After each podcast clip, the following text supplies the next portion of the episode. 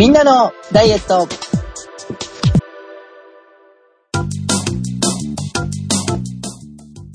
この番組は、信じる者しか救えないけど、信じる者は救われるはずのダイエットバラエティです。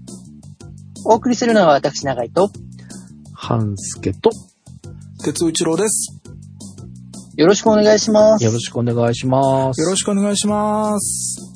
やばい。その、カッコはずがすごく胸に刺さる半助です。よろしくお願いします。刺さりました？なんか、こう、何本か胸に刺さった気がします。で、これはこれでも、はい。もう、半助さんを刺そうと思って今回、うん書いてはいないつもりではいるんですが、そうですか。一応、ぐさっと刺さるものが。はい。数。えーもうなんか10年前からさ、このパターンじゃん、ずっとさ。冒頭、半助さんえらいビビって、そして、ほん、あの、成果発表になったら今度はラーメン4杯ぐらい食っても、え、俺頑張ったもんとか偉そうに言ってさ。そして俺の、俺のところになったら自分が急に不安になって、いや、俺大丈夫かなとか言ってさ。あんたなんで俺のところに割り込んでくるみたいな感じが、もう10年続けてるような気がしますが。いや、その割り込んでるっていうのは確かに、な、ここ何回か思った。いつもなんか哲夫さんのところに割り込んで俺が、そう、心配になって聞いちゃうんですよね。哲夫さんの話が逸れてしまうっていう。あの、よ、よくないなーってそこ。そこも幼児っぽいような気がするんだよね。うん。ああ。は成長するい。はい。ことを祈っております。お願いします。頑張ります。そこか。はい。で、これは僕ではなく、っていうことですね。中井先生。そうです、そうです。はいはい。あの、先日ね、あの、ハンスケフェス2021にも参加してくださったうん、青さんが、まあ、前回あのご質問いただきまして、で、まあ、その後日談をツイッターの方にツイートしてくださったんですよね。ありがとうございます。ありがとうございます。で、一応あの、そこで書いてあったこと、これそのままあの読ませていただきますと、はい長井先生のアドバイスと、うんマラソン前後の食事をうん調べて実践したら、レッスンの最後まで走り切れました。翌日の疲労感も激減しました。ありがとうございます。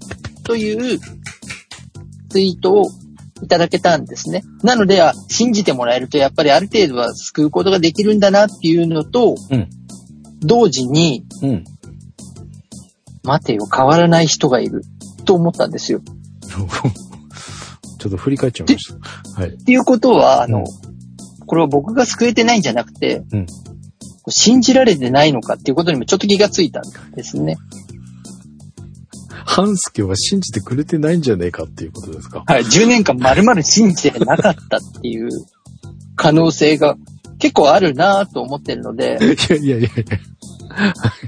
なことはないただまあ。思い当たる節はあるんですよ。お？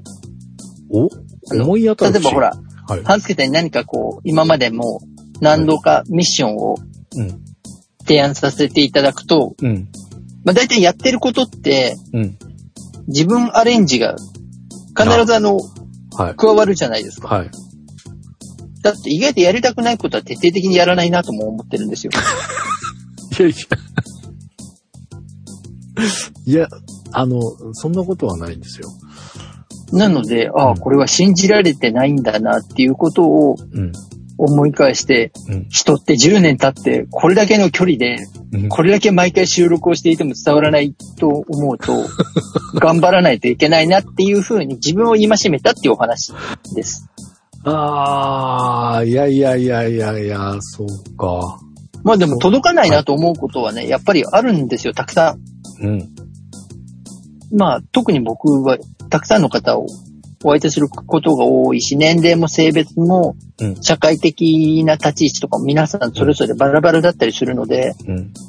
同じことを伝えたくても、まあ本当にいろいろ言語だったり、表現方法だったりっていうのはその方になるべく届きやすいようにっていうのをはい。意識し続けてはいるんですが、うん。そんなことをし続けていたのに10年間全く伝わってない人がこんな近くにいるっていうことにですね、もうちょっと反省をせねばいけないなと思ったっていうお話でした申。し訳ないです。いや、申し訳なくないんですよ。はいただ、あの、半助さんにこれであの、ガーンとモチベーションが上がるような投げかけができるようになったら、うん。ほぼほぼ全能感が味わえるんだろうなと思ってるんですっていう意味はいです。だから、届いてないだろうっていうふうに全然責める気が全くないんですけど、うん。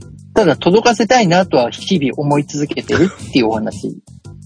なんかそんな風に思わしてしまっているのが非常に申し訳ないんでございますが。大丈夫ですよ。でも今年は結果が伴う年になるはずなので。あ、そうですね。そう、そう、そうなんですよ。そういう年。だから、はい。大丈夫だと思ってます。そういう年です。はい。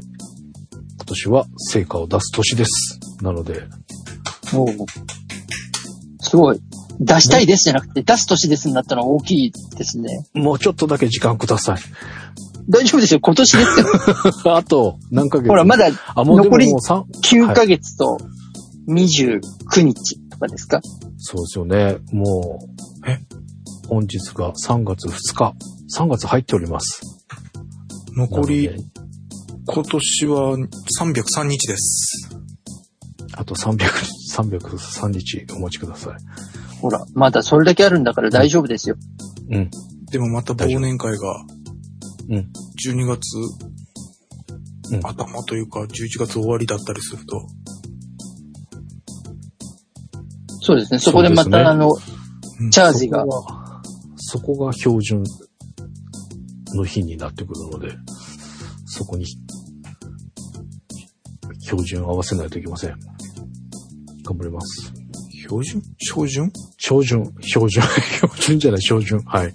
そこを標準にするか、標準を合わせるか。はい。うん。あと、まあ、250日ぐらいと思って頑張ります。おー結果を。それか、すいません、私は、はい。ダイエット研究所は聞いちゃいけないことになってるんですけど、え、なんでですか？え？それはもうぜひ、1リスナーでカウントをちょっと増やしておいてください。よろしくお願いします。え？ダイエット研究？じゃあ聞いちゃいけないんでしょ？え、なんで？俺は、俺は。なんで？なんでそんな？え、俺が聞いてないうん。間に、ダイエット研究所で教えてもらったことを実践して、こっそり成果を出したいから、なんでしょ？だって俺は、あの、このシーズン2が始まるときに、の打ち合わせの時に、ダイエこの3人で話してる時には、ダイエット研究所じゃあやめましょうね。で、収録閉じるお別れのメッセージを入れますねって、次回、その最終回のスケジュールを永井先生とじゃあ後日話しましょうって話してて、配信されたの聞いたら続きますって聞いて俺はびっくりしてるんだもん。あれ、そんな話ってしましたっけ？おい、おい、全然覚えてない、それ。話したでしょ？それ全然覚えてないわ。そうでしたっけ？だから俺は満足いく続けてる理由をまだあなたからの口からきちっと聞いてないんだよ。おー。いや、そこ全然ですね。なんか俺勘違いしてるのかな。俺からすると、うん、二十歳ぐらいの時？お二十歳ぐらいの時にさ、お恋愛話とかがあるじゃないですか。で、はいはいはい。俺も彼女とかいなかったけど少しできるようになって、で、次結婚とかになったりするとさ、ちょっと別れも体験すると恋愛話に乗れるようになったりするわけよ。で、話を聞いてくれって話を聞いてさ、まだ若いから徹夜しながらさ、飲み、うちの部屋で飲みながらさ、相手が泣きながら話すのを聞いて、もう俺分かった、別れるよ、別れるよとか言いながら、うん、そうよね、あんたの話聞いたら別れた方がいいかもしんないねとか言って、もう散々付き合って翌日聞いたら、いや、まだ付き合うとか聞いて、ええあれだけつ話に付き合った俺は何やったみたいな思いは何回かしたのを久しぶりに10 20年ぶりぐらいにそれを食らった感じ。えー、ダイエット研究所続くんだ。ああ、そうなんだ、みたいな。ええそんな、いや、え、その、終了しますっていう話をしたんでしたっけ？俺にそう言ったよ。いや、続いてもいいんだけどさ、なんか、うん。あの話は何だったの？感はある。ああ。なんで俺やめ、る前それをにうん匂わせるようなことを言ったら、あ、やべえ、バレてるとか、半助さんが言われて、いや、そんなに、そんなに誰でもわかるレベルだ いや、それも覚えてないわ。でしょうね。ええうん。で、はいえー大体劇場聞いてないんですけど、はい。聞いてない、はい。うん。はいあの、病院に担ぎ込まれないようにね。病院に数き込まれる。糖尿病。糖尿病。おう。おう、多分、大丈夫な気がする。はいうん。うん。うん。しっかり大丈夫になって、長井さん そうだね。心配しなくていいようにね。あこれハンスケさんはい。今、あの、欠けてる要素があるんで、ちょっとあの、哲夫さんに聞こえないっていう体で補足をすると、一応あの、哲夫さんが今、聞いていないと言いながら、ちゃんと情報を確保してくださっていて話をしているっていう状況ですっていう。うん。え、血液検査の件っていうことですよね。え、違うの？うん。まあ、県っていうか、そうそう、あのそれにわたって声だから、うん。いややばいんですよ。ひどいんですよ。ってことあ大丈夫かなと思った。ずっと前からやばいんですよって。おい、ずっと前からやばいでラーメン食いよったんか、お前っていう。もうね。でも、ずーっと前から糖尿病は平気だって言われてるんですよ。だけど、いや、それは中井先生が言われた、ああなたの体を頑丈に産んでくれたご両親に感謝しろっていうレベルでしょ？その人ならもうっていうレベル。っていう感じなんですかね。まあ、うん、だと思います。普通の人だと思う。精神病を発症してもおかしくはないです。うん年齢とか食生活を見ると。うんうんだから、だからうん。と恵まれた体っていうのは間違いないですね。父母に感謝ししておきます。はい。はい。あの、ヒップホップの方みたいに感謝感謝で。大丈夫です。多分、あのね、ちょっと掴んだものがあるので、お今年は成果と。そうですね。そっちの成果も出したいですね。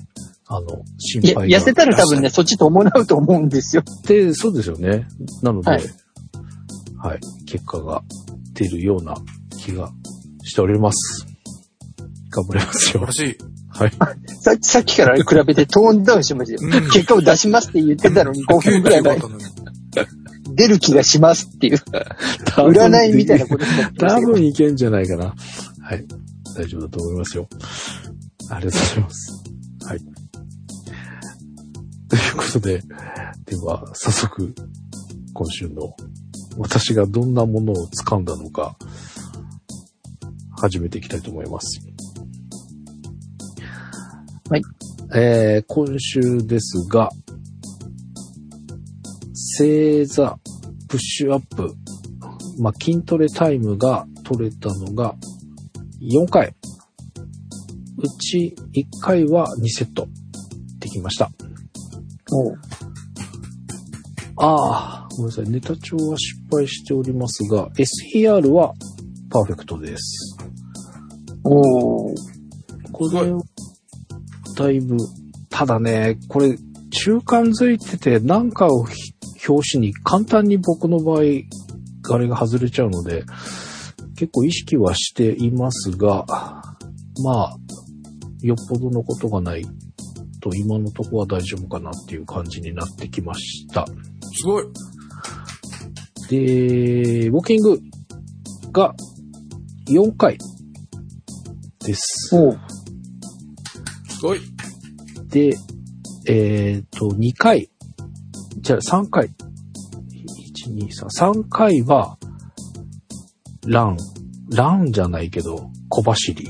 あのー前回、中井さんの方からバテていいんですよっていうふうに言われたのが、すごく、はいこう、聞いたというか、響いたと言いますか、お走ってみました。おおあのね、やった。10年目に来て。今年のすけちゃんは違うね。違いますよ。早歩きで一生懸命やって、なかなか上がんないって言ってたのが、ちょっと小走りしたらすぐ上がりますね。の代わりにすぐバテます。やっぱり。なので、1分も走らないで歩くんだけど、えっ、と、i、Apple Watch の心拍計で、下がってきたらもうすぐ走る。でこまめに走ると歩くを頻繁にやって、なるべく動いてる時間の間で心拍数が高い状態を保つのが3回やってみてなんとなく感覚が分かってきた感じです。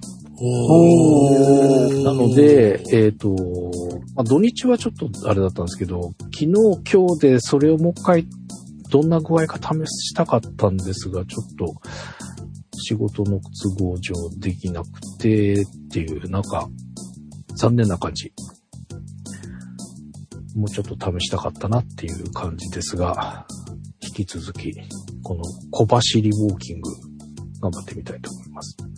でもちゃんと脈が上がったっていうのは大きいですね。あの、動き方を変えたら脈が上がることが分かったっていうのは。うんうんうん。しかも偶発的じゃなくて、ちゃんとね、上げる方、コンスタントに上げる方法を掴んだってことですもんね。そうですね。あのーなんて言うんだろう。一生懸命早歩きして上がんないのに無理して頑張って頑張ってやって30分とか1時間とかやってる方がむしろきつかったのかもしれないっていう感じ。もだって同じ時間使ってるのに120、まあ超えるか超えないか、下手すると110台でやってたのが、小走りするとちょっときついっちゃきついんですけど、えー、125以上140未満の間が多分運動した時間の8割を超えてるぐらいな感じで。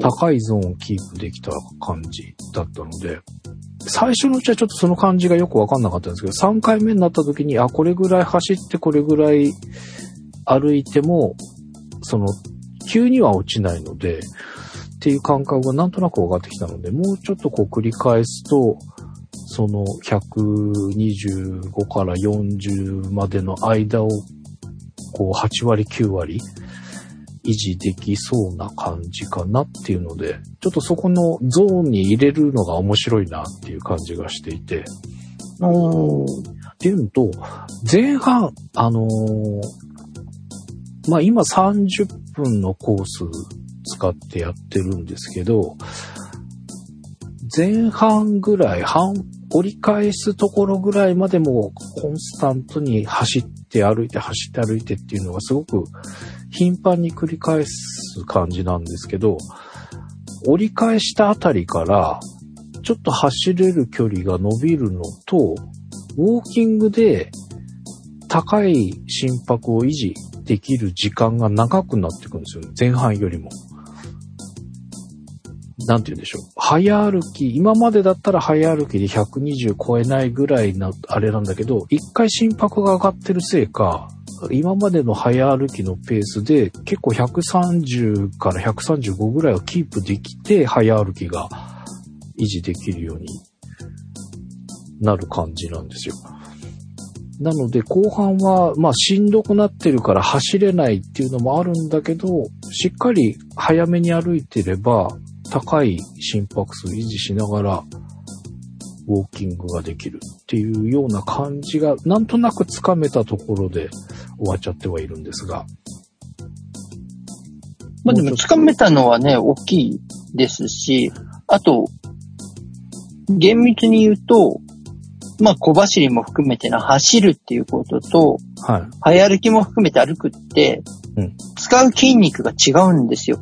まあ筋肉の使い方も違うっていうのもありますし、はい。うんだから、あの、わかりやすく言うと、半助さんが走り出したことによって、うん。今まで刺激を受けてなかった部分が刺激を受けるっていうところと、うん。今まで使ってはいたけれども、ある程度動きに慣れちゃってた部分にも新たな刺激が加わったっていう二つの要素が加わるわけですね。はいはいはい。で、刺激が加わることによって、今まで使われてなかった分、稼働する割合が増えて、脈が上がりやすくなってきているっていうのと、あとはまあ後半の方はある程度温まってくると、うん。もう脂肪優位に燃焼している部分で、うん。あまり脈が落ちづらいっていうことなので、非常にだからいい形で有酸素運動の形態が取れたっていうことではあるでしょうね。うん。素晴らしい。これはとても大きいと思います。はい。で、まあ、あのー今30分のコースっていう話をしたんですけど、今僕がウォーキングで使ってたルートの中で、まあ一番短い、時間が厳しい時によく使ってたコースを今使ってて、今までだと30分から40分の間、どちらかというと40分に近いぐらいのところの時間で回っていたのが、30分弱。やっぱ走ってる分早くゴールになっちゃうんですけど、でも距離としてはそこから今伸ばせそうにないっていうか、ちょっとしかなり最後バテる感じなので、なので、まあもうちょっとそれが、えー距離を伸ばせるとか時間が長くできるようになっていけるといいんでしょうけど、もうちょっとこんな感じになっちゃうかなっていう、その時間が30分切っちゃうぐらいだと、どうなんだろうって思いながらも、まずは心拍上げる方を優先しておけばいいのかなっていうのでやってるんですけど、30分弱とかでも大丈夫ですか？もうちょっと無理して40分ぐらいやった方がいい。今の状態で言ったら、その普段半助さんが使われてる30分のコースがちょっと時間が短くなっても構わないので、うん。そこを20分ぐらいでうん。ずっと走った状態で動けるようにするのがいいと思います。えー。え、じゃあ無理に小走りとかで言うので、うん。あの、長ければ長いほど当然効果は出やすいですけど、はい。今、半助さんにとって大事なのは、脈拍のコントロールをすることじゃないですか。うん、うん。だからそのために、脈をしっかり上げることを走ってできるっていうことができると、まあ、当然その後距離も伸ばせますし、うん。で、今まで30分かけたコースも20分とかを切ってきたら、うん。違うコースで運用もできるじゃないですか。はいはいはい。だから今はその30分のコースをメインで使いながら、うん。なるべく長い時間走っていられるように、徐々に徐々に持っていくっていうのをうん目標にしてもらえるといいと思います。なるほど。じゃあ、まあ、のコースで今のやり方を、もうちょっと安定して少し早くできるようにっていうところをまず目指していけて大丈夫ってことですね。そうです。まあ、最初の段階なんで、まあ、少なくとも5分続けて、ペースが遅くても構わないので走れるところまでを目標。が第1段階。で、第2段階が10分。うん。で、まあ、第3段階15分、最終段階で20分走り続けられるように設定していければ、うんそのコースでうまく活用ができますよね。うーん。で、ゆっくりでもいいから、その、走る時間を持続する方を目指した方がいいってことですか？そうです。そのことによって脈が上げやすくなるので、はあ、はあ、はあ、はあ。はい。なのでまあこれは有酸素運動のトレーニングの意味合いもさることながら、脈拍をコントロールするっていう、まあ技術の部分にはなりますけどね、そこを身につけるっていうことうんを同時にやっているっていうふうに考えていただけると。はい。なのでまずは5分間走るペースが維持できるようにうん。持っていくっていうところから目標を定めていただけるとうん、ステップアップしやすいと思います。わかりました。ちょっとそこを、ただ5分か。結構今、第一目標ですよ。うん分かってますよ。大丈夫です。第一目標ですから。1分走れてないんだよな。でもあのー前ちょっと走ってるって言ってた時は多分2分ぐらいまでは走れてたと思うんですけど、それでも2分ですからね、ちょっと、もうちょい時間かかっちゃいそうですけど、まずは。だからそこは大丈夫です。時間かけながら行きましょう。今だから5分を一つの目安にはしましたけど、うんうん。ちょっとずつ時間を伸ばしていけばいいと思いますから、わかりました。さっき1分だったんで今度1分15秒まで頑張ってみようとか、うんうんうんうん。そのぐらいずつ刻みながらで、徐々に徐々に時間を伸ばしていければ良いと思ってますので、わかりました。ちょっと、早く次行くのを楽しみにな感じです。すごい。今年の半助ちゃんはすごいぜ。ありがとうございます。です。こりゃ、成果が楽しみだ。棒読みになっちゃいましたけど。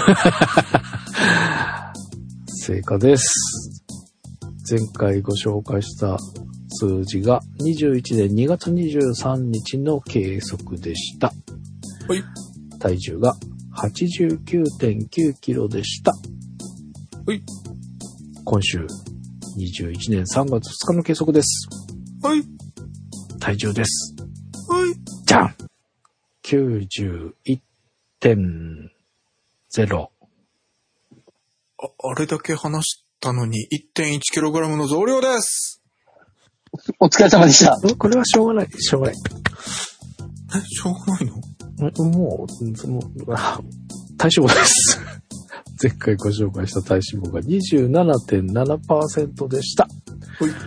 今週の体脂肪です。はい。じゃん !26.5。おーえ1.2%の大減量です。おめでとうございます。ありがとうございます。ウエストです。はい。前回ご紹介したウエストが107.0でした。今週のウエストです。はい。じゃん !106.1。おーえー、1.9センチメートルの超特大大減量です。おめでとうございます。よし。お疲れ様です。早くも走った成果が出たじゃないですか。出てるんですかねえというか、ー、はい。俺たちはピーカーフースクワットを習ってるんだから、はい。あんた、はよ成果出さんと。ウエストね。長井先生の、はい。え、長井先生、えーピーカブスクワット、ハンスケと僕に教えるまでは、ピーカブスクワットを聞いた、やった人間は3週間で2センチ痩せるでしたっけ ?100%。そうですね。はい。はい。今だからちょ、ちょっと濁してます。お客さんに言うとき。あーがいいでしょうね。はい。ハンスケちゃん、ごめんなさいえーハンスケちゃん3度目の106センチ。えー、100えっとです。ね。はいはい。えー、3度目？はい。ピーカブスクワットを聞いた時が、えーはい107.0センチだったんですよ、ハンスケちゃん。なはい。だから107が基準ね。だから105に行けば、その100%に入るわけだ。はいはいはいはね。で、翌週が0.5下がって106.5。お、行ったわけよ。だから次3センチ増えて109にボーンもう天が飛んだわけよ。次1.5減ってもまだ108なんよ。そして次、えーっと、2センチ2月2日。お聞いて1ヶ月後にやっと106まで来たんよ。おだから、ピーカブスカットを聞いて4週で1センチ減ったと言えなくはないところまで帰ってきたのね。ほうほうほうほそしたら次また1.5増えて、う。ほう。次一緒で、ほう。次0.5が前回やったんですよ。ということで106センチ、ほぼ106.0にほぼ近いよね。今回。が3度目の挑挑戦なんだ。3度目の加工ラインってことか。そう。ここ、もうあと1センチ、1.1センチって105に行かないと長井先生のキャリアに傷がつくんよ。いや、悪いことじゃないね。も今結構濁してるから大丈夫ですよ。かなりの人に聞いてますっていう、すごい濁した言い方になってますから。はい。もう今、1月1日から始まって第9週まで来てるので、早く行かないと。う、そうですね。はい。すいません。全然反省してる顔が見えないんですけど、ニコニコしてるんですけど。多分ね、なんか大丈夫な気がしてきました。多分これから数字出てきますよ。大丈夫です。もう、おやつとかいかがだったんでしょう？ね？えトイレの話を全然しなかったんですか、今回。そうなんですよ。だからあの、減ってるので、ただ減ってると言っても体重は増えてるので、おやつとはどうだったんだろうなと思ってるんですがう、ん。言わなかったってことはやましさがあるような気がするんですけど。いやーねいや、前半頑張ったんですよ、結構。で、後半ちょっと作戦を立てていたのが、ちょっとイレギュラーな状況が発生し、総崩れになっての今日。なので、もう体重はもうしょうがないなっていう、そんな感じです。あじゃあ食べたってことですね。後半ね。昨日今日、なんでか収録直前になって、っていう感じです。あ、でも何か作戦を立てた。作戦立てたんですけど、お実践してないので、ちょっと来週実践してご紹介したいなと。はい。はい。数字を。でもね、おやつは、写真撮ってないのもあるっちゃあるんですけど、あの、三つ豆、一回。あ、この三つ豆がなくなっちゃって、すごい困ってます。売ってるとこ募集してるぐらいな感じです。三つ豆がなくてピンチです。待ってください。あの、割と、割と多分、半助さん、僕の知ってる限りでは大都市にお住まいなんで、比較的入手しやすいはずです。それがね、なんか、これ、あのーこんにゃくパークの、えっ、と、プリン風ゼリーというか、あったじゃないですか。カスタード風プリン。プリン。はい。ビッグではいすね。。はい、ビッグ。ビビック、はい。あれが並んでるところに一緒にポンってずっとあったんですよ。こんにゃくパークのではないんですけど、はあはあ。スーパーのコーナーとしては同じこんな後し、そう。寒で、天あたりのところにあった。2箇所で買ってたんですけど、2箇所とも今ないんですよ。ここごめんないさい。豆を買わないのでわかんないんだけど、寒天がないの？それとも寒天まで含んだ蜜豆セットがないの？三つ豆セット、他のやつはあるんですけど、これね、98円で、この寒天とちょっと豆が入ってるのと黒蜜がセットで98円なんですよ。はい他のやつ、ゼリーとかあんことか、いわゆるあんみつになるやつ。はで、あんこいらないんですよ。で、ゼリーみたいなのもいらないんですよ。で、本当にこれが良かったんですけど、なくなっちゃったんですよ。ここしばらく見かけてないので、たまたま在庫切れだったらいいんですけど、でもそれだったらなんか寒天買ってきて自分で蜜作ったらできそうな気がするけど、できないの？黒蜜作れるんですか？大変なの？いや、俺もやったことはないけど。ああ、びっくりした。でも、でも、あれだよね。カラメル作っちゃう人だから黒蜜ぐらい作っちゃいそうだけど。黒蜜作り方きび砂糖。えー材料二つってよ。簡単ってよ。そうなんですか。でかん、うん、うん。っていう、なんかね、まあちょっとこの、これ、これやっぱお腹膨れるし、いいんですよ。美味しいし。で、この、あ、本当だ。今、クラ、クラシルさんのはい検索すると出てきました。材料二つ、簡単黒蜜の作り方。で、動画も18秒しかない。確かここ大体1分ぐらいあるから、めっちゃ簡単なんじゃないの？材料2つで簡単にお作りいただける黒蜜の作り方です。ゆっくり時間をかけて煮詰めることで濃厚な黒蜜に仕上がりますよ。とっても簡単にお作りいただけますので、手作りの黒蜜で様々なスイーツ作りにお役立てくださいね。調理時間30分。材料100円前後。安っ。うん。黒砂糖、水、以上。あ、そうなんだ。黒黒砂砂糖糖、ただ、煮詰めたらいいっていうことか。うん。おー30分は長えな。は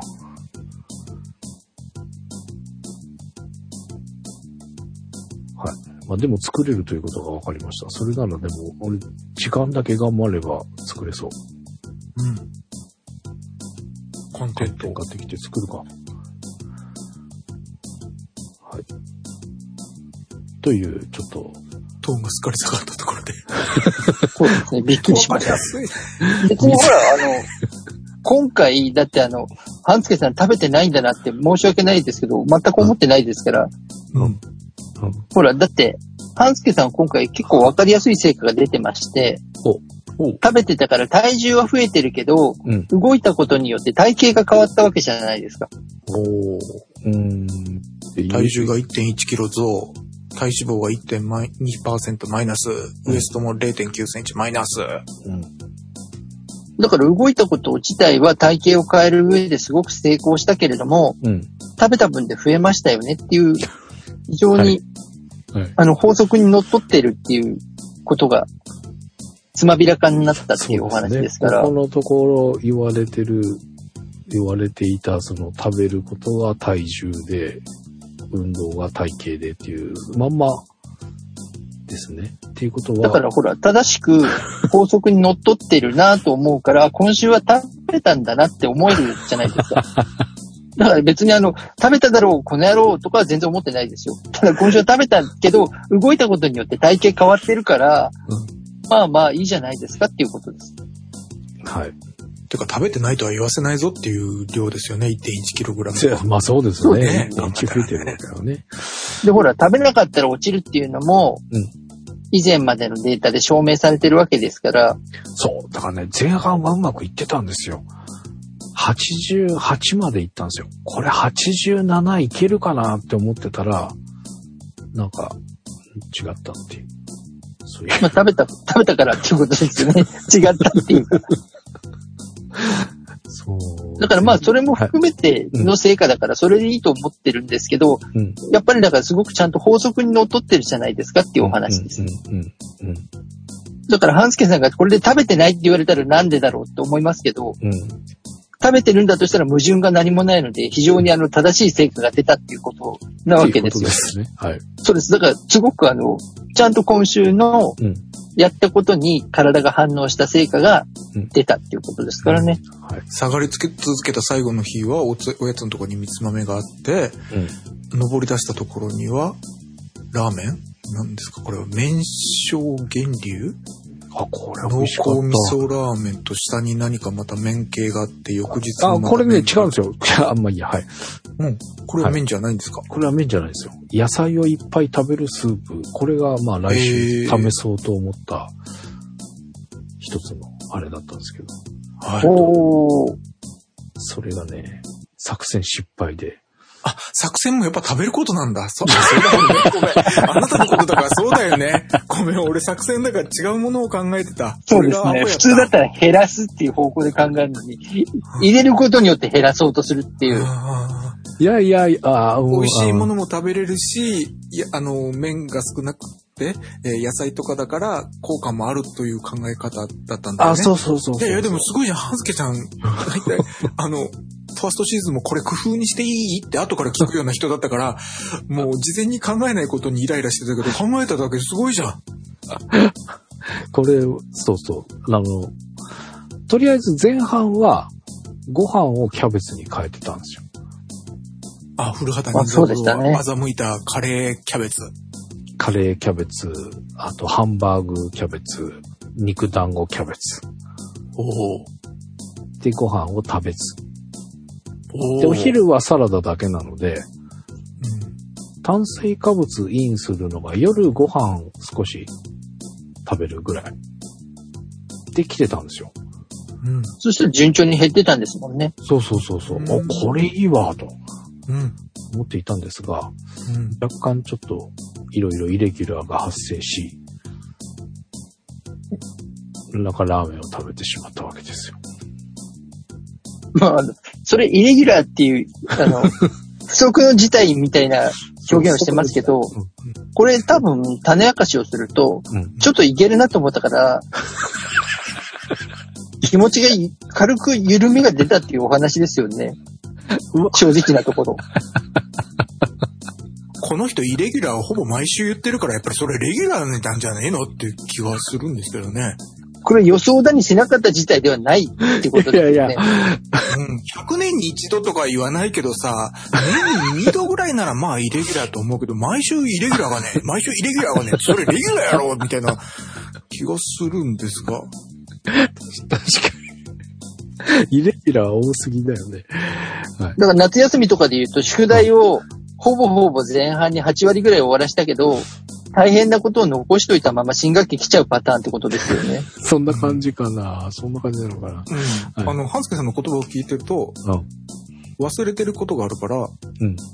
言うと、あ、そうだっけって言われるんだよね。で、忘れてるわけじゃないけど、記憶に引っかかってないのがあったら、あ、そう言われてみればと、そういえばと、え、よく覚えてたねっていう言葉が多いんですよ。で、次に、えーっと、今みたいに予想が甘いから何かあると衝撃的なとかね、ショッキングなとか言い出すんですよ。それお前の見通しが甘いだけだから、みんなこれくらい普通考えるからっていうのが多いんですよ。あすごい分析ですね。いや、いや、それもすごくないって。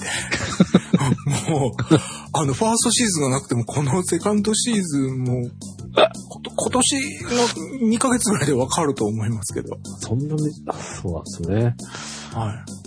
はい。だからそんなにあの、後ろめたさを感じなくても、うんつい気が緩んで後半食べちゃったんで戻ったんですよねでいいと思う。いや、の、うん。いやでも、前半うまくいっちゃったんで気持ちが緩んだんですよねっていうお話じゃないですか。でも考えただけすごいですよ。10年間で一歩かもしんないけど、この一歩すごいよ。いやー、気持ち的にね、まあまあでも緩んだっちゃ緩んだのかもしれないんですけど。あー、はい。そんな感じです。まあほら、これ、半助さんだけではなくて割とあるあるですからね。うん。5キロぐらい落としたいなと思ってるのに、2キロぐらい落ちたら、なんかちょっと、元通りになってないと良くないのかなっていう謎の論理が発生して、ちょっと食べちゃって戻すっていうこと結構ありますから。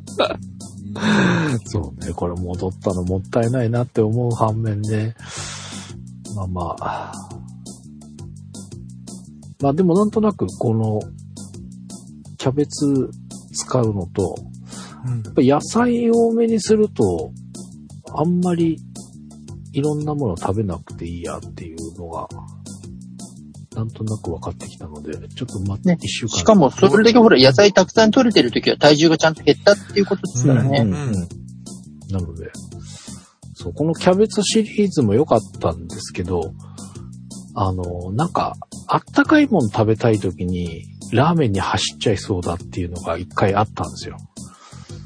で、いろいろ考えたあげ末、これをやってみようということで、後半はこれで行くぞって思っていたんですが、ちょっと予定が狂ってしまったと。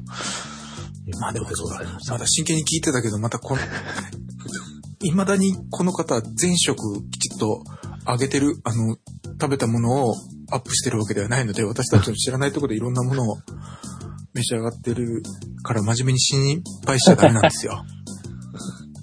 まあね。あとでもなんだろうな。そんなにでもなかったかな。あ、いや、あった。あ、ごめんなさい。あるわ。はい。でした。だからちゃんと法則にのっとっているので、うん心配はいらない。そんなに隠さなくても大丈夫です。そんなにイレギュラーにならなくても大丈夫ですよ。大丈夫です。だってほらね、ちゃんと食べるものが工夫できたら体重が減り、動いたら体型が変わり、うん。食べたら増えっていう、ちゃんとオチがついてますからね。うん。だからあの、これをあと1週間の間でどこまで油断せずに持っていけるかで 変わるっていうお話ですから。いや、今さっき話を聞いてて思ったのは、一週間我慢できないんだなって思った。一週間持たずに気が緩むんだなっていうね。そうですね。週を折り返すと別の人格が出てくるみたいになってますからね。そこの勝負ですね、今度はね。そうですね。前半と後半でちょっとガラッと違いますね。そんな感じでございました。ありがとうございました。はい、お疲れ様でした。お疲れ様でした。哲夫さんよろしくお願いします。ああそうだったんですね。はい。さっきから無言で Zoom の、 Zoom のカメラにつむじを見せようとしてるのは何かなと、あ 何の行動かなと思ったら、はい頭下げておられたんですね。はい、行きましょう。で、今鼻をかこうと思ったけど、ちょっと気がついたんですね。はい。よ行きましょう。ろしくお願いします。お願いします。よろしくお願いします。あはい。はい。わ、わは何ですか？食べ物でしょうね。ハンスがわーって言ったってことはね。はい。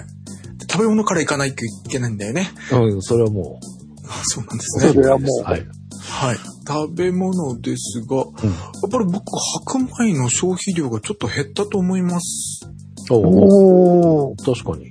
あ、あとラーメンはちゃんと半、半ラーメンにしまおした。半ね、それ思った。この形はもう半分だなと思って。はい。かなり、うん。うまかっちゃんを4回やって、今回初めて、ちょっと今日ですけど、えーうん札幌一番味噌ラーメン、ほうもう半分にしました。えー。はいおそんな感じです。えーっと、食べ物はそんなに大したあれはないですよ。あそうだ、餃子。あ、餃子は2回ほど焼きましたが、あの、明日、モーモーさんから餃子が大量に届くらしいので、おー、おめでとうございます。餃子パーティーの予感なんですよね。はなので、来週、んやばいかも。大丈夫ですよ。明日一日だけだったら、その後まだ6日残ってますからね。またそれイレギュラーだな、来週。まあ確かに毎週モーモさんから来るわけじゃないけどさ。いや今思い出した。来週もイレギュラーいただきました。はい。はいな感じです。いや、でもこのラーメン半分はもう完全にパーフェもうクトできるようになった。はいはい。っていう感じなんですね。これがそっちうん。あのね、餃子がなかったりとか、あとラーメンライスを食べたくなるんですよね、僕ね。うんうんうんうん。だからラーメンライスだからちょっと、いくらなんでも一人前、ラーメン一人前とライスは多いだろうとは俺が今思っちゃうのね。だから、もしラーメンだけ食べたいんだったら、俺我慢はしないから、うん、一人前は食べると思うけど、うん。餃子とご飯とがくっつくんだったら半分でいいんじゃない？で、もし。食べて足りないなと思ったら食べるつもりではおる。ああ、はいはいなので、はいはい。えっと、我慢は本当に恥ずかしいけど、できないんだけど、うんその代わり、えー100%いったらもうすぐやめる感じ ?110% とかにはいかないように。あは我慢、そんなにこう我慢した感はないんですよ。は腹8分目とかでまだやめられないからさ、ーうんうんうん本当は腹8分目がいいんだろうけど、うんその代わり、もう一口食べたら105%に行くなと思ったらもうやめる。えー、あ、いや、それができないんだよな。それできるのはすごいかも。8分目で止めるのはもちろんすごいんだけど、うん。その105の時にやめられるかっていうと、意外とその、ひ一声いっちゃうような気が。その一声がいっちゃうと、次ももう一声になってみたいに。うんうんうんリズムになっちゃうもんね。それが、で、食べる量が、その前日の絶対量が多105%、く、前日の105%が今日の100%になっちゃうからね。そう、あ、そうそうそう、そううんいう風に増えていっちゃうからね。そこでやめられるのは、ちょっと残して、でもとにかく105、もうちょっとでも満杯になったよねと思ったらやめるにしてる。ああ、それすごいわ。でも、なんか気持ちのせいか99でやめたらあ1%我慢したのにお腹が空いちゃったになるけど、うん100になっ、まあ、100ってか101、2ぐらいになってやめたら、うん一応満杯になった感じはする。なるほど。我慢した感はない。うんうんうんただすぐその後お腹が空いたりはするけども、うんただそこは我慢しないけどギリギリいってる感じ言いながらやっぱり腹8分目でやめるべきだろうとは思うんだけど、うんうんうん。な感じにはしています。うんなので、えっと、おやつもしっかり食べてます。米田コーヒー。あ、母親にまた会いまして、米田コーヒー行きまして、うん。白ノワールを食べて、これ見逃してた。うわ。食べて、ええ？俺か、俺考えたら白ノワールを今度米田で食べようと思ったのは、ネットで、うん。えー白ノワールの注文で、うん。よ、よく焼き、よく焼いてくれっていうのと、うん。アイスクリームをホイップクリームに変えてくれっていうメニューがあるらしい、え、ええよく焼くってできるんですか？らしいんです。おう。ただ、行ったうん。米田コーヒーが、うん。スマホからうん、自分の、あの、席に QR コードが置いてあって、それ読み取って、あの、店員さんに頼まずに、こちらから直接オーダーができるっていうのああ、で今それ増えてますね。し、ああそうですか限らず。お蕎麦屋さんでそれがあって、うん。イラッとしたね。へえ。めんどくさ、と。あ本当？いや、俺は人と話す方が恥ずかしいし申し訳ないと思うから、俺はこっち側の方がいいと思った。いや、なんか喫茶店とか、なんとなくそういう例は受け入れられるんだけど、お蕎麦屋さんでそれはなくねっていう。なんかそんな、なんとなくイメージなんですけど。はい。僕は好意的に思ったので、うんそれを喜んでやったんですけど、頼んだ後に、あ、忘れとった。白ノワールはそのために、よく焼きとホイップに変えてくれっていうために白ノワールを頼んだのに、何もそれができずに来ちゃったみたいな。で、食べながら俺そんなに白ノワール好きかなと思いながら食べました。え、美味しくないですか？俺好きなんですよね。よく焼きが気になる。よく焼いた。まあ、ホイで、ップに、できるらしいですよ。えー、ホイップだったらソフトクリームのがいいので、そこは買えないと思うんですけど、よく焼きはちょっと気になる。やってみたい。あやってみてください。はい。はい。ということで、えーっと、おやつもちゃんと食べております。ミスドもい、あ、あね久しぶりにミスドに行きました。えー、え、ミスドに行ってこれだけ？うん。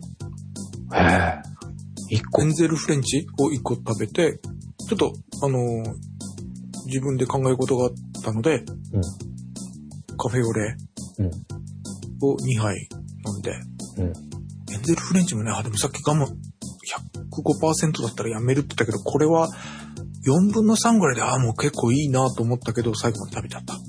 うん。ぐらいです。でも1個でそんな感じなんだ。なった。へえ。なった。確かに前は2つ食べてたと思う、このパターンだったら。なんか、オールドクラシックだっけ？なんかチョコレート、あの、オールドファッション。オールドファッションかね。え、昔ながらのドーナツにチョコがかかったやつと、はいチチョコファッションですね。チョコファッションですか？うんはい、失礼しました。それあたり2つ頼んでたような気がするけど、1個で、いいかなぐらいでした。へえ。はい。はい。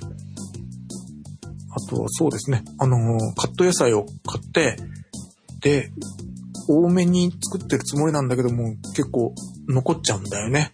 へえ。で、最後ちょっとサラダでた食べるには抵抗があるかな、みたいな色になってくると、お好み焼きをするというなんかルーティンができてしまいました。ほー、なるほど。お好み焼きにするって発想はなかったな。カットキャベツだったら、こう、これの材料になりそうくないなりそうですね、確かはいに。。おーこんな感じでした。ですか、食べ物は大したことがなくてごめんなさい。そして、はい。えーっと、星座ソラシ ABS AAR は、うん。えっと、4回。おー、すごいじゃないですか。うん。今日、今日サボった感があるんですが、4回やりました。はい。そして、ウォークから格上げになったウォーキングうん。が5回。うわ、すごい。おうわ、すごい。ありがとうございます。これも半助さんじゃないけど、なんか掴んだっていうか分かった気がする。お今回はね、1時間近く歩いたのも、えー、と75分で流れますね。はい。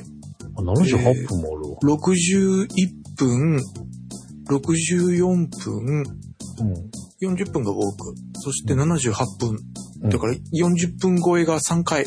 うんうん。で、やっぱりテレンコ歩く、テレンコっていうか、まあ普通の人よりは早いみたいだけど、うん。ただ歩くだけだとやっぱり行かない。115、120にはいかない心拍数が。ああ、はいはいはい。歩くぞと思って、あの股関節というか僕だと太ももの根元はい。からぐいっと上げて、なのでその時点でなんかホバークラフトみたいにちょっと状態が高く上がる気がするんだけど、はい。ぐいっと普通より一歩というか、じ半足ぐらい？あの、足、つま先からかかとまでを一足とすると半足ぐらいしか多分伸びてないんだろうけど、でも、それぐらいぐいっと先に出して、うん。そして、えっと、投げ先生から言われたかかとをつけないがよくわかんなかったのね。もうなんかすごいへっぴり腰で歩いてるような前感じだったんだけど、うんえっと、親指の肉球があるとして、俺に。うん。親指の肉球で着地して、うん。そして親指先と肉球でギュッと地面を掴んで、うん。押すっていう時に、膝の裏と太ももの下？ハムストリングってそこら辺っていうことですかね？そうですね。もう本当にももよ、裏ももって言われる、もう本当にももの真裏の部分ですね。なんですかね。えっと、膝の裏ともものちょい、えももの下の方、膝に近いところぐらいなんですけど、そこをビンと張る形にして、推進力にして一歩が出る、にする、歩き方にすると、うん。125を超えるっていうのが分かりました。へえ。はい。いやー、そのうん、裏もも使って推進力が、未だに、なん、感覚がまだわかんないんだよな。意識はするようにしてるんだけど、はい。そこ使って、力出してます。とか歩いてます。っていうピンと、うん伸ばす感じにすると、推進力になってビヨンと前に行くんです。へえ。もうなんかイメージを、そうね、足の親指と足の肉球で掴む、地面掴むのと、うん。膝をポンと伸ばすことで前に行く感じです。うん。これだと、ウォークの昨日ですけど、うん。これ75分だけど、ほぼウォークだ。今までだったらウォークって言ってたような街中なんだけど、ちゃんと意識さんも130に行ってるでしょはいはいはい。おー。はい。なんです。あ、長く歩いた時も、その長く歩いた時も、ここ、えっ、と、5分おきに、1、2、3、4、5、6、7、8、9、10、11回ぐらい歩きながら撮影したんですが、ちゃんとうん125を超えるあたりは、キープできております。うん。すごい。うんうん。超えてるでしょあ、117がちょっとあったけど。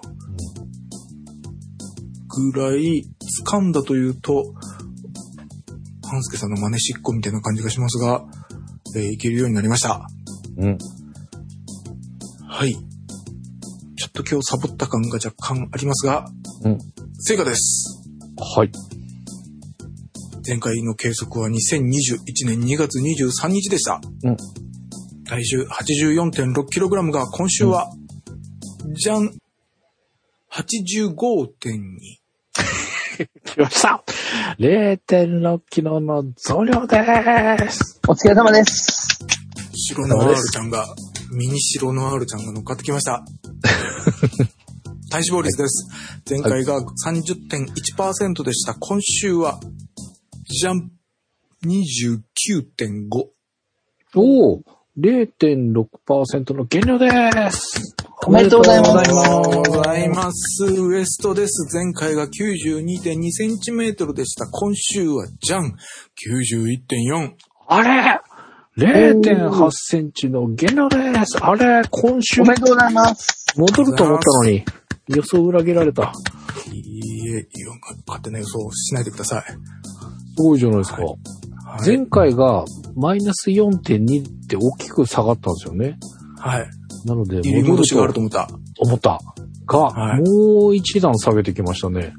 はい。というか、そうそう、前回忘れてたんですよ。えー、前回が92.2センチでした。うんその前が96.4って増えちゃったのね。うんうんうん。その時に永井先生が、うん。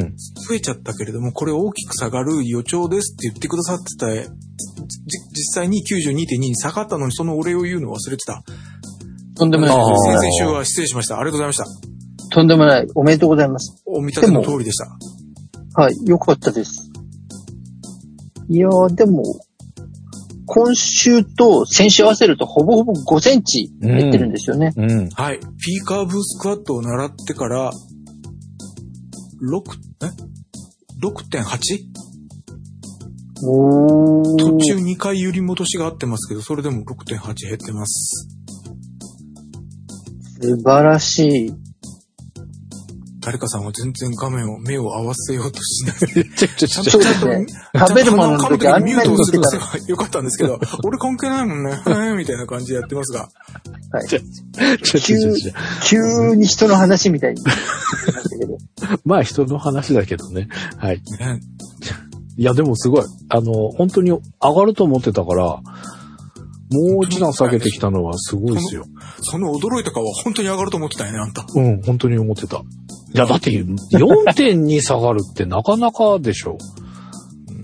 でそこからだからね、いや、これはもう絶対戻るよなって思ってたのに、下がってたからびっくりした。しかも0.1とか微妙じゃなくて0.8がね、もうしっかり1センチじゃないですか。そうですよ。前回あなたが0.5センチ下がるのは大きいことですよって自分が0.5下がった時におっしゃったんですよ。ですよね。昔、4センチ下がった僕を8倍を喜んではくれてなかったんですけど、前回。編集の時に気づいて、あ、もっと攻めればよかったと思って後悔した。いや、ちょっと4.2はね、ちょっと想像を絶する感じぐらい。僕の中でそんなに落ちることがないから、だから逆になんか、なんかあったんだろうな、みたいな。たまたまこう、ものすごい偶発的みたいな言い方 そうそうそう。あの、今回のことで言うと、ちゃんとあの、はいあの、ちゃんと勝因はありますよ。おそうなんですか。もう今回食べることも動くことも含めて、うん。はい哲夫さんのマネジメントがものすごく上手になされたっていうことにつきます。ありがとうございます。食べる量もほら、それこそラーメンもちゃんと分けて食べるとかもできて。満腹っていうことになった時点で、食べることをストップできたりとかいうマネジメントがまず食べる方でうまくいってるっていうことに加え、うん。はい。動く方も心拍数のマネジメントがすごく上手にできているのに、うんあと動くことですよね。さっき哲夫さんが掴んだって言われていたような動き方もマネジメントができたっていうところ。うんなんで今回もう全体的にマネジメントがうん非常にうまくいった結果、体型が変わったっていうところですから、ありがとうございます。だからちゃんと哲夫さんがあの、自分で動いて成果を出されたっていうことに他ならないわけですよね。だから偶然の要素がないので、これすごく大きいというか素晴らしい成果だと思います。ありがとうございます。あの、ハンスケさんが今僕のことをイレギュラーみたいに言いましたけど、うん。必然の結果だと思ってよろしいでしょうか？あ、もうこれはもう、哲夫さんが、あの、そこまで持っていったと思っていただいて、いやいや。良いですね。先週、今週含めいやいて。やって言っちゃいけない。いやいやって、人の成果を否定しやがって。いやー、すごいわ、でも。うん今そこでいやいやって言っちゃうとすごい、いや、これも偶然だよにしかならないんですからね。うんうん後に続く言葉は。うん。いやー、すごいです。素晴うんらしい。今回はでも本当にマネジメントが非常に上手になされたっていうことで全部結果が出ましたからね。ああ、ありがとうございます。いや、そんなに大したことしてないつもりだったので、そんなに褒められる。いや、でも大事です。さっきも、例えばもうラーメンとかめんどくさくて、やっぱり一食食べちゃいましたっていうのが割と普通といえば普通なので、うんうん。そこもちゃんとコントロールできたりとか、あと白ノワールも一応ミニになってたりもするわけじゃないですか。ああ、そうですね。俺、ミニ食べたことないかもしれないよ。だって大丈夫です。サイズだけの問題なんだから、普通の白ノワール食べてるんだったら別にそこはそんなに関係ないじゃないですか。ああ、そうですそんな力強いものが来ると思いませんでした？びっくりしました。だから食べることのマネジメントっていうのを非常にやっぱり上手になされたっていうところと、やっぱりあの動く回数と動く中身が非常に良かったっていうことですよね。ウォーキングの仕方でつかめたっていうふうにうん自分で感覚が持てるぐらい動き方が良かったことがうん。体験の変化に大きくつながったかなという印象なので、うん。もう本当に今回は哲夫さんのうまく自分の体とお付き合いができた成果が現れたっていうことにつきますね。ありがとうございます。はい。もうこれは偶発的な要素がないと思います。ちゃんとあの、すごく上手に、うまく体を作っていただいた感じですね。ありがとうございます。だから食べることも、あの、当然折り合いはつけますけど、我慢っていうところまでいかなくても、うん。食べることも楽しみながら、うん。体型を変えることができるっていうことを証明したっていうことになりますからね。うん。うん。はい。我慢はしてないので全然、はい。恥ずかしいぐらいですが。ありこれはとても大きいかなと思います。がとうございます。いやー、すみません、ズームでハンスケさんの顔が見えてるんですけど、うん。なんか悔しいとかいう顔でもなく、ふーん、へー、はーんっていうような顔をされてるのがすっげえムカつくんですけど、そんなことはないですよ。素晴らしいなと思います。僕も頑張ろう。って思いいや、ました。ハンスケさんも頑張ってたんですよ。うん。頑張ってましちゃんとハンスケさんも頑張ってたと思ってますよ。た。ありがとうございます。ただ、あの、直前になってうん、緩んじゃったっていうだけで。はい。だってその前ま、だからあの、逆に後半、収録があるからと思って、うんキャベツとかメインにしていけばいいんじゃないかなと思ったぐらいです。ああ、そうですね。うん、食べたいんだったら明日、明後日とか食べておいて、お収録の前に調節していってもらえた方がいいんじゃないかなと思うくらい。そう、なんでだろうな。やっぱり、あれなんですかね。気持ちが、もた、切れちゃうんですかね。なんか、いつも、あれじゃないですか。収録前ぐらいに数字が上がるケースが多いので、っていうことは収録前にいっぱい食べてるんだろうなっていう感じ。だとすると、やばい収録だ食べなきゃと思ってるってことになっちゃいますから。で、駆け込みで動くっていうね、哲夫さんがよく言ってた時があったと思うんですけど、駆け込みで食べちゃうっていう、ちょっとやばいサイクルが続いているので、駆け込みで動く方にチェンジしたいと思います。はい。あとはい冒頭で、冒頭でこのようにあの、私のコーナーなのに半助さんが入ってくるみたいな話をしましたが、うん。むしろあの、僕の成果を聞いて、うん。永井先生の言葉を真剣に聞くようになるから、ここで半助さんが自分の感想を言い出すのかな。だったらさっきみたいなふーんはーんよりはいいと思う、俺。俺の成果に応えて、そう、俺だったら増えちゃってるんだよな。で、永井先生からのアドバイスに、ああ、そうか、そうなんですよねって言ってるんだったら、さっきみたいな、ふーんはーんっていう顔を見せられるよりは、聞いてるなっていう感じがして嬉しいです。まあ、確かにでも、哲夫さんの成果を聞いてから、あの、我が身を振り返っってるっていう感じはありますよね。ああ、まあまあまあまあ、そうですね。そこでこう、つい口を出しちゃうから、なんか変に話が分断しちゃうんで、良くないなって。いやいや、あの、フンハンよりはいいよ。フンハンあんの方が本当に。そんなにひどかった？フンハンだった？はいいやー、それは失礼しました。そんなつもりではなかったんですが。まあでもなんか、もう成果出てるからいいじゃんみたいには。まあなはい。一応ほら、半助さんも成果出てるじゃないですか。今回ね、ちゃんとウエスト減ってるわけですから。まあまあ1セそうなんでンチいけ、早く。す。いやー、でも、九州増今今年始まって。九州ね、はい。あの、まあでも今週のこの数字はすげえなと思いますよ、本当に。体重増えてたから喜んでたんですけどね。俺体重関係ない。ウエストが絶対増えると思ってたのが、こんだけ減らしてくると思わなかったんで、ちょっとびっくりしました。うんいや、びっくりせんでいいから、あんた早く、ピーカーボールスカット習って2センチのところに早く行けよ。来週行ったって永井先生はピーカーブースカット習っやり出した人は10、10週で2センチに100%になっちゃうんよ。そうですね。いや、行くかなおーい。2センチね。いや、行きますよ、行きます。105になればいいってこと ?107 って言ってましたよね。1月最初、第1週がね、107センチだったんですよ。105。あと1.1になか。ったらドーンと遠くに行って、また寄って寄って寄ってきて106に行ったらまたドーンって行くっていう。まあでも、今んとこ、この、筋トレタイムが取れるようにはなっているので、えーまあこれが取れるとピーカーブーもやれているっていうことなので。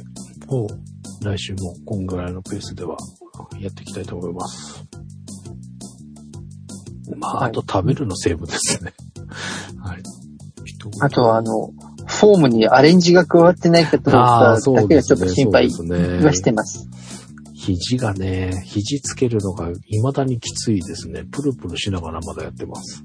ええー、本当平気ですか、もう？俺今かなり行くよ。へえ。もう、えっと、気持ち的には、右90度、左90度みたいな180度、えっと、俺が時計の中心だとして、正面を見るのが12時だとしたら、右に行ったら3時ぐらいまで行って、左に行ったら9時まで行くよ。へえ。おー。俺も全然ですね。あ、また、俺、あの、ムーバレックスも、ここら辺は柔らかそうだもんね。俺はそんなにこう、できて当たり前なのかもしれないけど。え、でもそこまでひねれるのは、だって最初は、結構レベルが高いひねれなかったんだからね。ああ、まあそうですね。うん、最初に全然行かないって言ってたじゃないですか。はええすごい。い。かなり行くようになったよ。うーん。すごいもう。その、ひ、肘つける段階でもうピクピクしますもん。最初のスタートポジション作るところから時間がかかるみたいな。そっからひねるから全然ですね。でもそういう方がほとんどですからね。うん。半助さんの反応が割と標準的です。うん。そうだからこそあの、哲夫さんみたいに体がひねれるようになる方っていうのは、うん。非常にウエストの変化がしやすいんですって言おうと思ったら、そういえば今週も成果が出ておられたなと思ったので、うんうん。やっぱりあの、ピーカブスクワットとの関係性っていうのは、ある程度うん、成果につながっているという感じはありますもんね。あ、あうんじゃあ、い一点だけちょっと質問いいですか？はい。はい。はい。そのウォーキングをしていて、えーっと、多分、まあ、鉄道スペシャル教えていただいたやつとかも、あの、肩、い肩甲骨がこう自由に動くような、動くようにするような動きじゃないですか。で、はいそのおかげか、ウォーキングしてるときに、あの、昔の感覚だと、もう、へそから上の上半身、下半身みたいな感じだったんですね。はい。で、はい僕は、あの、ファーストシーズンの時に、えーサンダーバードにならないように上半身と下半身の連動みたいな感じで、えーっと、左足が出る時には一方的に右あ右手を出して、ひ右足が出る時は左手を出してみたいな感じのはい。シンクロがきちっとできるようなのは、いあの、やってたんです。そして今、ここの肩甲骨が少し柔らかくなったせいか、上半身の中で肩甲骨がこう、違う形で、一塊じゃなくて別に動くのがわかる感じになってきたんですよ。おー、それは大きい。今、あの、サンダーバード対策で、えー左足を出すときに右手を出すんですけど、柔らかくなったおかげか、えっと、下手すると上半身は動かずに、体の中の肩甲骨の分だけグイッと簡単に右手が出るようになったんですよ。それはすごく大きいですね。あ、本当ですか？ありがとうございます。あの、多分それが、あの、いわゆる肩甲骨が埋もれていたりとかして、はい。よくあの、特に最近だと筋膜リリースっていう単語を使われたはい、りしはい、て、はい。はい。肩甲骨剥がしっていうので、肩甲骨の中に手を入れたりして筋膜を剥がすっていうはい。施術を受けられるところが、まああって、僕も技術の中でそう入れたりもすることもあるんですけど、今まあかなり、まあトレンドというかまあ落ち着いてもう本当にだから一つそれだけでお店をやってらっしゃったりする方もいるくらいなんですけれども、はい、はい。そこの部分が動くと、まあ腕を振りやすくなるっていうのと肩こり等々も起きにくくなるっていうのがあって、はい。うん。非常にあの、そこが使えると、ウォーキングの成果はすごく出やすくなるんですね。はい。で、私が心配なのがですね。はい。あ、はい、はい。あ、大丈夫です、大丈夫はい。です。はい。で、ということは、下手すると、えーその、サンダーバード対策で左足を出した時に右手を出すところが、イメージでいくと上た上半身は動かないまんま、肩甲骨だけスッと出せるようにはなるので、えっと、はいお腹の体幹のところとか、お腹の僕のはい痩せたいところが、下手すると、う動かない可能性が、動いてない感じがするんですよ。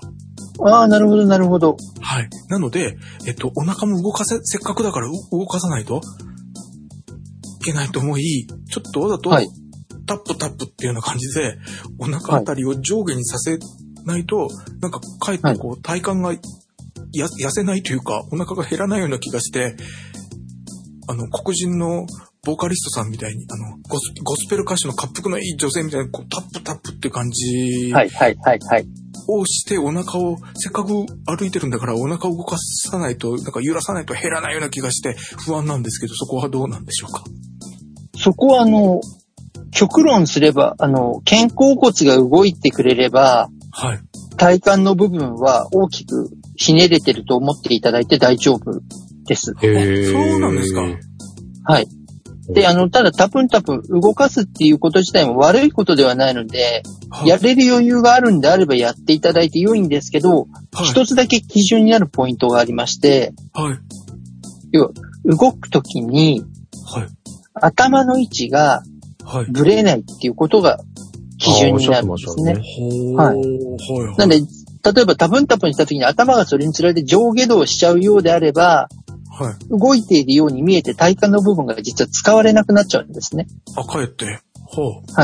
なんで頭の位置が水平に移動するように動けるのであれば、タプンタプン動いてもらえるのはとても意味があるとは思うんですけど、もしそれをやった時に頭がこう上下にはい。ギッタンバッコンって動いちゃうのであれば、やらない方が効果としては出やすいっていう感じです。腕がちゃんと触れてれば体幹は使えますから、うーん。はい。はい。だから多分、半助さんが今苦戦されている理由の一つとしても、肩甲骨が多分、うん埋もれてる可能性が高いんですよね。うーん。なんでしょうね。だから結局、まず肘をこうしたときに、あ、今だとそうでもないのか。今かなり、 Zoom の前でされてますけど、かなり綺麗にくっついてる感じに見えるよ。ピタってくっついてますね。このぐらいできてるんだったらすごく上手にすごいすごいすごいできてると思います。が、すごい綺麗にいってる。きついんですよ。これがあ、でも、そうそう、それはでも正しいし、それをやることによって肩甲骨を出そうとするのが目的なので、うんうん。むしろいいきついこと自体は正しいけど、そう、でも哲夫さんが言われるように、その綺麗なフォームでできてるっていうことが意味があるので、うん。今の動きはとても綺麗で、非常に良いです。で、で、まあまあ、あの、これがききついのと、あと、終わったとこう上げるじゃないですか。あげますね。こっから、下ろしてって、戻るのが、多分、この肩甲骨のところ、はいがすごく痛いんですよ。痛いっていうか、あの、多分硬いんだろうなっていうのが。そうですね。癒着しちゃってるんですよね。うん。なんで、それを剥がす動作をするので痛くなってるので、正しいといえば正しいんですよね。た多分、息が上がるっていうお話を前したと思うんですけど、多分この動作がすごく息が上がるかなと思って。はいはい。多分肩周りがものすごい凝ってるからっていうことだと思います。うん。手を合わせたのは綺麗だったんですけど、上げて回そうとするのはなんか土俵入りかなんかに見えました。うん。めっちゃぎこちない感じ。でもね、正面でくっつけたのはすごい綺麗だったよ。そうそうですね。で、今多分やっぱり首の周りがだいぶ凝ってる感じなので、はそれで動きが滑らかになかるんですか？あわかりますわかります。すげえな。さすがにそれはお仕事なんでわかる。今多分首の周り相当凝ってて硬い、痛い。固まってるのでっていうことですね。そこが剥がれれば全然スムーズに動きます。うーん。あ。だから、あの、半助さんもやり方としてはそれほどずれてはいないっていうことをですね。で、痛い場所があること自体は悪いことじゃないので、うん。やっていくうちにそこが剥がれて柔らかくなっていくっていうことのためにやってるので、で、それで腕が触れるようになってくると、だいぶウォーキングの成果が出やすくなると思うし、走るのも楽になると思います。うわ、P カーブはお腹を細めるだけじゃなくて、走るのにも関わってくるんですか？まあ、あの、言っちゃうと、例えばあの、肩関節、それからまあ腰回り、このあたりが滑らかに動くと、うん。あの、いわゆる原始的な動作といいますか、自分の体を使って行うような動作っていうのはすごくスムーズに行えるんですよ。うん、うん、うん。だから歩くとか走るっていう、すごく自分の肉体をシンプルに使う動作はもちろんですけど、うん。パルクールってご存知ですか？パルクールって、あの、走って高いところからピョーンって映ったりするやつ？そうです。あとなんかこう、ぴょーんって飛んだあの、車のシートに、オープンカーのシートにスタって座っちゃうような、はいはいはいとか。あのこう、壁を三角蹴りするみたいにこう伝わっちゃうやつとか、あの、高いところから回りながら落ちるみたいなやつとか。そうですそうですはいはいはい。まあかなりアクロバティックな動きを走りながらするっていうアクションですけど、あれは特にやっぱりいわゆる旧関節って、さっきお話ししたような肩関節とか腰回りが柔らかくないと。行えないし、怪我もしちゃうんですよね。うんうん。だからあの、体を使う上で、もう特に本当にあの、肩周りの関節と腰周りの関節が柔らかく動くと、運動の成果上がりやすいんですが、いかんせん運動が不足してたりとか現代人だと、その部分が固まりやすいので、うん。体調不良を起こしたりとか、うん。痩せにくかったりするんですよね。だからそれを改善してもらおうと思って、一応複合的な動作をやって柔らかくできればいいなと思って、ピーカブスクワットも編み出して皆さんにやっていただいているという、一応かなり深い計算をしてるんですよ。うん。だからやっていただくと、成果は出るのではい、言い続けてるんですけれども、えっと、あと、半助さんが数字だけ出してくれたら、もう、あとは、問題なく、つつがなく、すべてのお客様に具体的な数字でお勧めをできるっていうところではあります。でも本当に動き自体すごく良いですから、信じる者は救われる。救われよ。信じる。救われよ。そうですね。あの、はい騙すつもりはないと思ってるので、騙されてる気もないんですけどね。はい。数字を出して。頑張ります。素晴らしい。ですね。あと本当に半助さん、首の部分と僧帽筋っていう、本当にだから肩の付け根と首周りの筋肉をうん。ほぐすのに、そうだな、肩叩きをしてもらうとかでもいいですけど、ある程度その部分にマッサージの刺激が加わった方が柔らかくなるのは早いかもしれないです。へえ。特に後ろ側なんで。で、そう、自分で揉むっていうのが難しいので、これは、マッサージチェアとかでもいいですけど、いいですよ。ただそれだと一箇所しかできないじゃないですか。うん。今、半助さんは、孫の手、孫の手的な板あにの、ボールがくっついたような。ゴム、ゴム製のゴルフボールみたいなのがくっついてるやつ。それゴムなんですか？ゴ、うん、ゴムですね。で、これでトントントン。そう、あのー肩こりがひどくてこれ買って常備してるんですけど、あのーおっしゃる通り、ここ1、2週間肩じゃなくて首なんですよ。痛いのが。だから、ですよね。うん、すごいなと思った。よ、そこ柔らかくなってくると、多分腕が触れます。うん。ああ、はいはいはい。で、顔が締まります。そうなんですか。たるんで締まります。ええいいじゃあ、首、やっぱりマッサージした方がいいんですね。そうですね。意外と首ってあの、頭自体がね、体の中で一番重たいパーツなのに、うん、それをもう本当に一本の柱状で支えてるので、うん、結構凝るんですよ。うん。だから柔らかくなっておくと、顔はちっちゃくなりますし、小顔の印象も受けやすいです。首が太くなってくるとやっぱり太ったなと思われやすくなるので、まあでもそうですね。それは確かにあるかも。え、凝ると太くなるんですか？そうです。おーじゃあ、しっかりマッサージして小顔を目指します。そうですね。ただ本当に首には時間がかかるので、僕メンテナンスやってるお客さんで、67歳の女性の方なんですけど、1時間首だけやってやっと凝りが取れる方とかいますから、ああ、そうなんですか。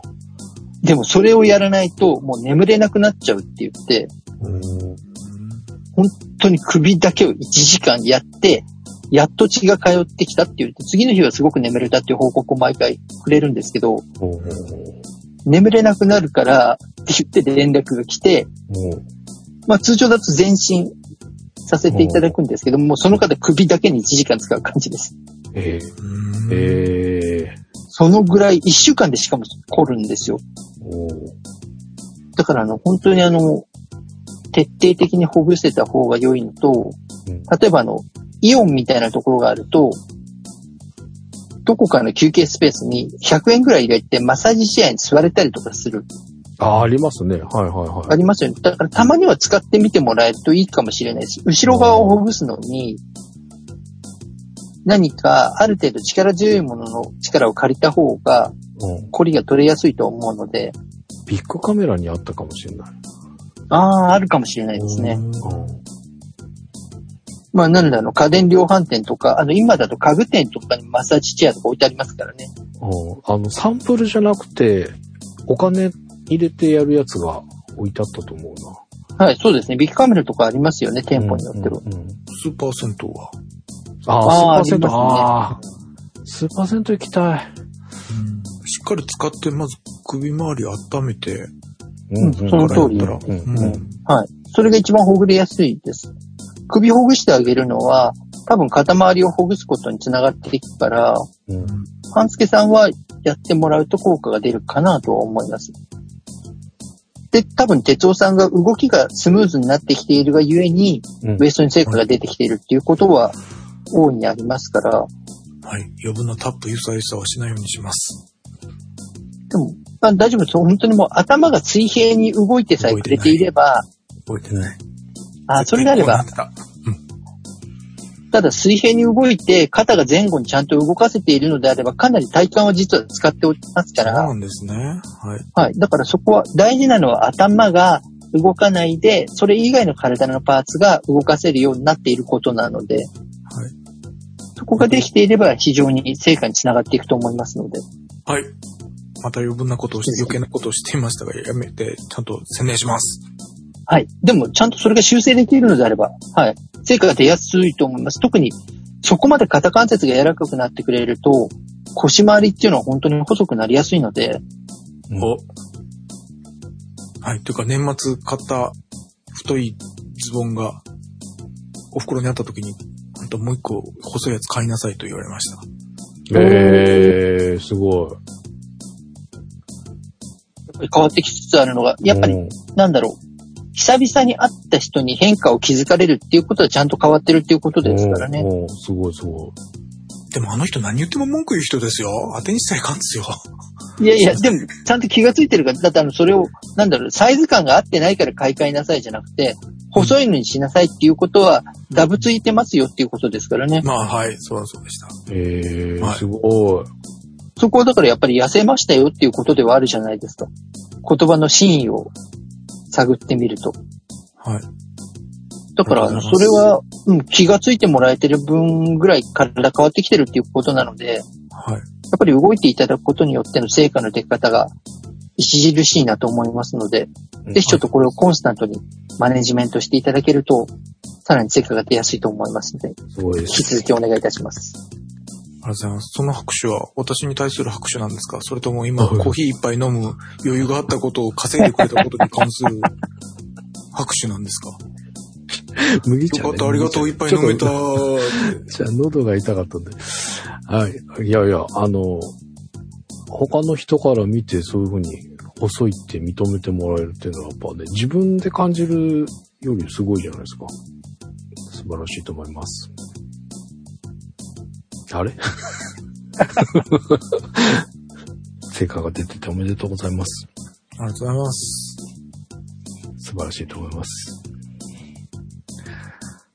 まあ、半助さんもね、あの、攻略は分かったので、うん。来週はどこにピークを持っていくかっていうことを、はい。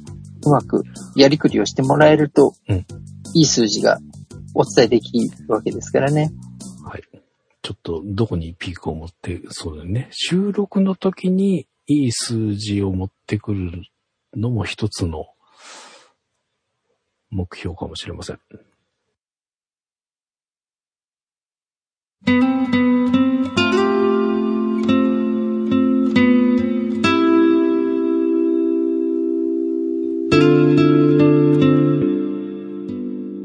はい、えー今週も最後までお付き合いいただきましてありがとうございました。この番組ではダイエットのお悩み、動いた自慢、ご意見ご要望などお待ちしております。送り先はダイエットアットマーク p-scramble.jp または、ポッドキャストステーションスクランブルホームページのトップ、あるいはこの番組のバックナンバーページにメールフォームのリンクがございますので、そちらもぜひご活用ください。えー横浜は三寒四温の季節に入ったようです。まだ寒い日もあるんですが、着実に暖かくなってきている感じがします。ダイエットも戻る日があったとしても着実に痩せていけると良いですね。ということでお届けしましたみんなのダイエット214回。お相手は半助と。哲夫一郎と、長いでした。ではまた次回。ありがとうございました。ありがとうございました。ありがとうございました。